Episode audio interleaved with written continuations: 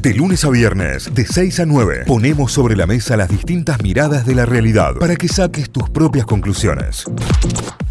Pero ahora le damos la bienvenida a ella porque llega el momento de hablar de sexo en Notify. Llega la Noé. Bienvenida, Noé. Buen día.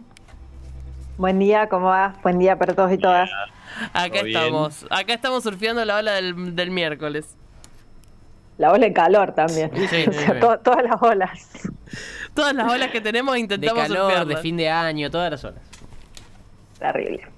Bueno, eh, hay alguien que estuvo como, se ve como muy atento, atenta a la, a la columna de la semana pasada, eh, porque había surgido o había quedado pendiente el tema de qué era esto de los penes de carne o de sangre. Así que bueno, lo pidieron a través de... Lo, lo pedís, lo tenés.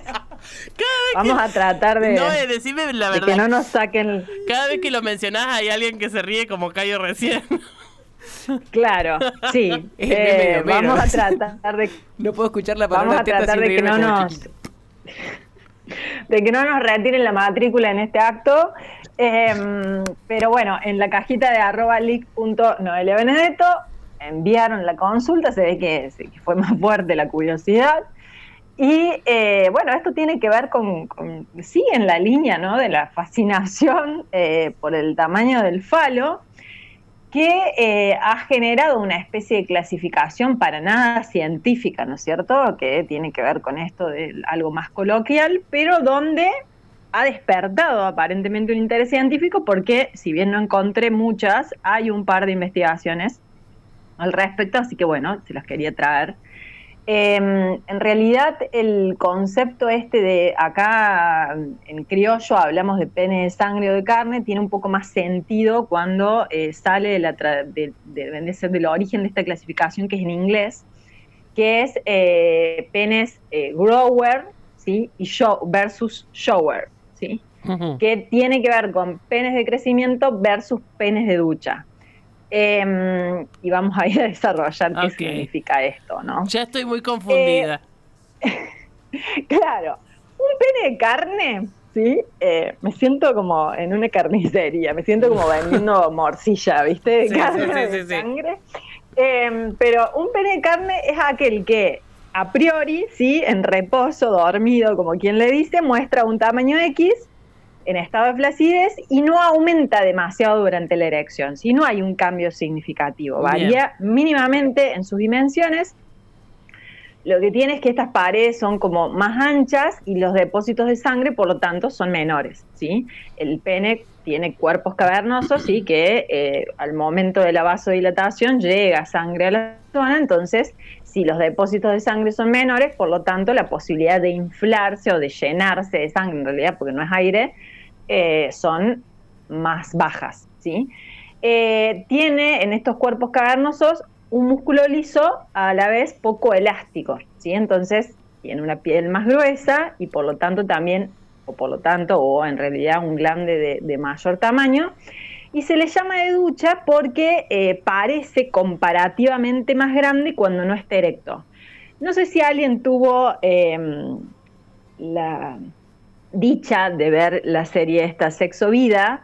Eh, hay un actor que es protagonista eh, que se vuelve, digamos, como muy popular por unas dimensiones que tiene ahí entre sus piernas y hacen como unos PP muy, bueno, muy potentes. Eh, y eh, es una escena donde él está en la ducha, entonces como, bueno, lo que llama la atención es una persona que no estando excitada o en una situación sexual porte esas dimensiones en reposo, ¿sí? Así que ese sería un ejemplo de pene de ducha o pene de carne, ¿sí? Perfecto. O, eh, ¿sí?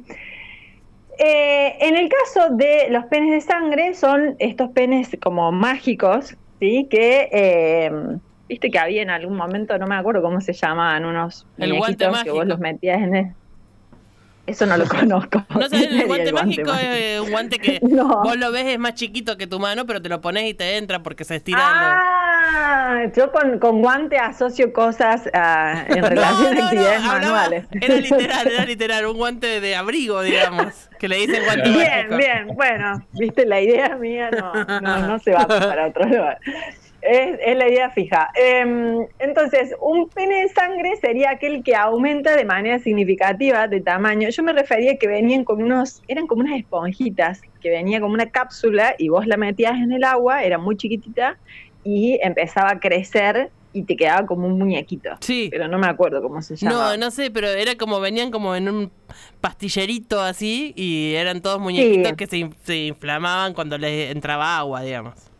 Así es. Bueno, esto tiene que ver con que la estructura de estos penes, las paredes son como más estrechas, entonces los depósitos de sangre son más grandes, hay mayor mm, capacidad y eh, por lo tanto también tiene mayor cantidad de vasos sanguíneos, ¿sí? o al menos digamos más eh, distribuidos sobre la zona.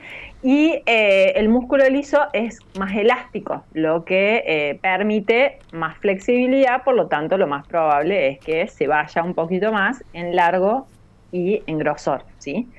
Esto también depende mucho de este músculo liso que reacciona a diferentes estímulos, ¿no? Como el agua, el frío y demás, que sabemos que también impacta en la presentación visual de un miembro.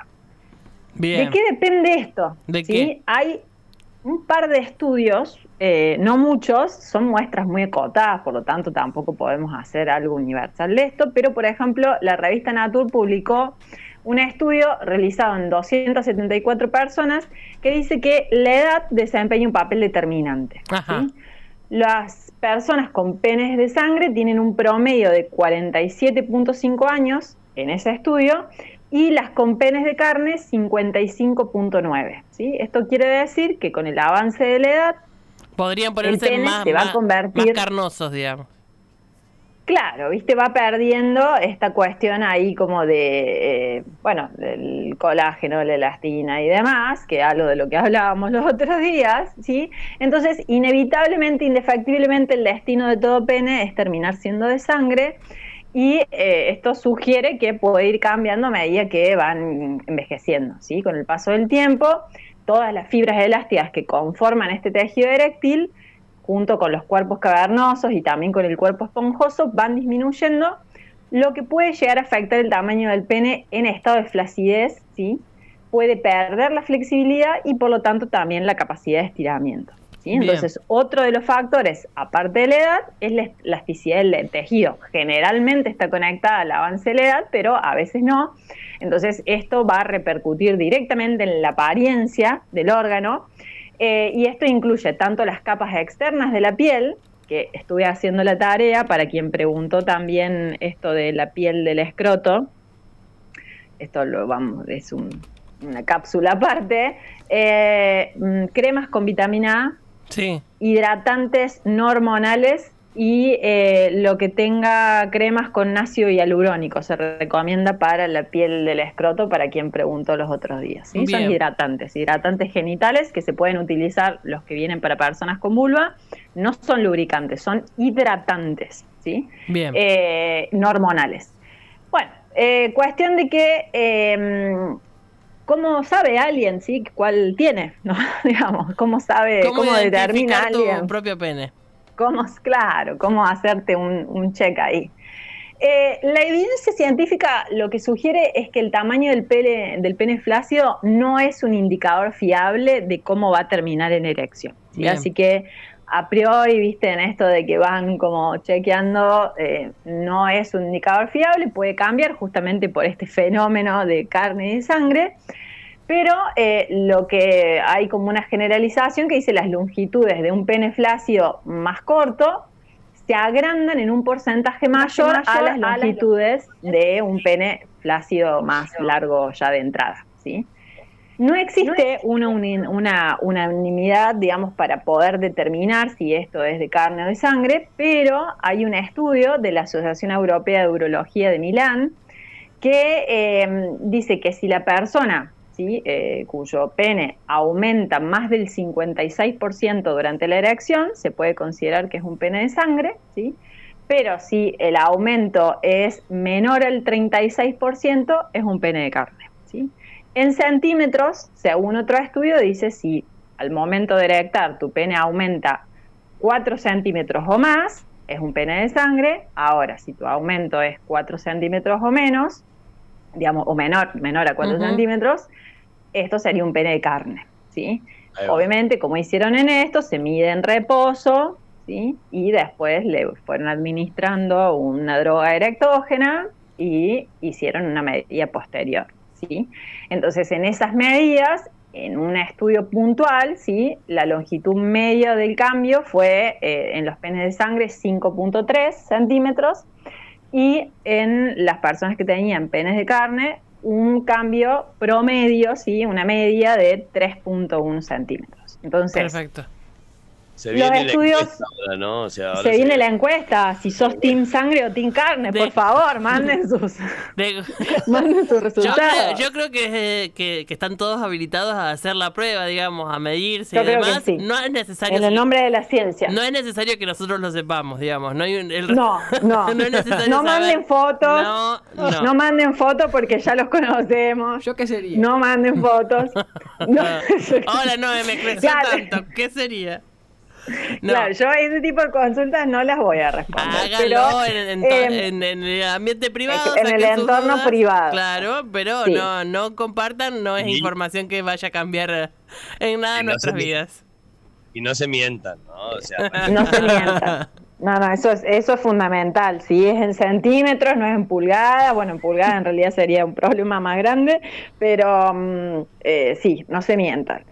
La realidad es que de las muestras acotadas, como les decía, eh, en, en cuanto a distribución, sí, el porcentaje, si eso fuera una muestra que la podemos llegar a extrapolar, sí, aunque siendo tan chiquita no, pero eh, el porcentaje de penes de sangre es del 26%, o sea que sería un fenómeno un tanto más del orden de lo inusual. Es la minoría, mientras que el digamos. 70 claro, y el 74% serían o corresponderían a los penes de carne, ¿sí? Mira. Es importante aclarar de que a pesar de que las estructuras y el a priori sea muy diferente entre un miembro de sangre y un miembro de carne, en estado de reposo las diferencias después son imperceptibles cuando están erectas.